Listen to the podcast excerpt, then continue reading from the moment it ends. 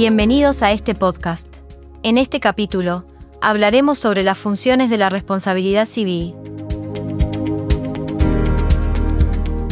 Para comenzar, vamos a observar que existen varias funciones de la responsabilidad civil, pero ahora nos centraremos en tres de las más relevantes. La función preventiva, la función resarcitoria y la función punitiva.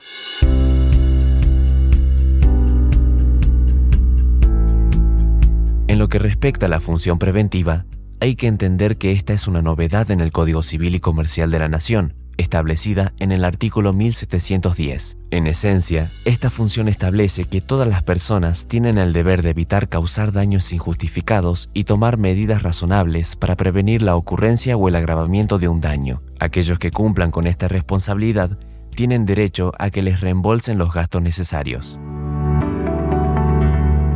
Así también, vamos a detallar la acción preventiva del daño o tutela civil inhibitoria, regulada en los artículos 1711 y 1712 del Código. Esta acción se aplica cuando una acción u omisión antijurídica hace previsible la ocurrencia de un daño. Quienes demuestren un interés razonable en prevenir el daño pueden iniciar esta acción sin necesidad de probar un factor de atribución específico. El juez puede dictar medidas provisionales o definitivas, como obligaciones de hacer, no hacer o dar contra aquellos que podrían causar el daño.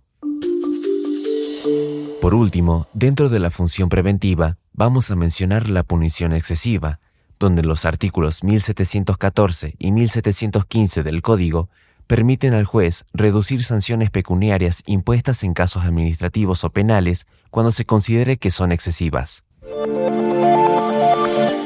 Por otro lado, la función resarcitoria se presenta como la más extensa y se encuentra regulada en los artículos 1716 a 1780 del Código. Esta función implica que quien cause un daño a otro tiene la obligación de reparar ese daño.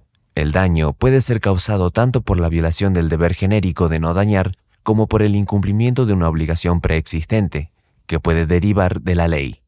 Así también se destaca el principio de la reparación plena, que busca restituir al damnificado a la situación anterior al daño, ya sea mediante pagos en dinero o en especie.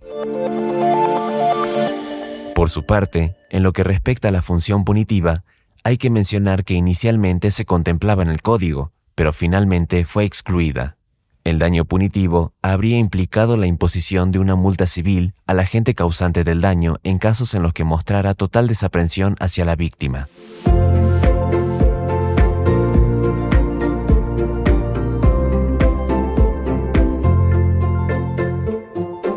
Como resumen general de este episodio, vamos a entender que hay tres funciones principales de la responsabilidad civil, la preventiva, la resarcitoria y la punitiva, aunque esta última limitada a ciertos casos.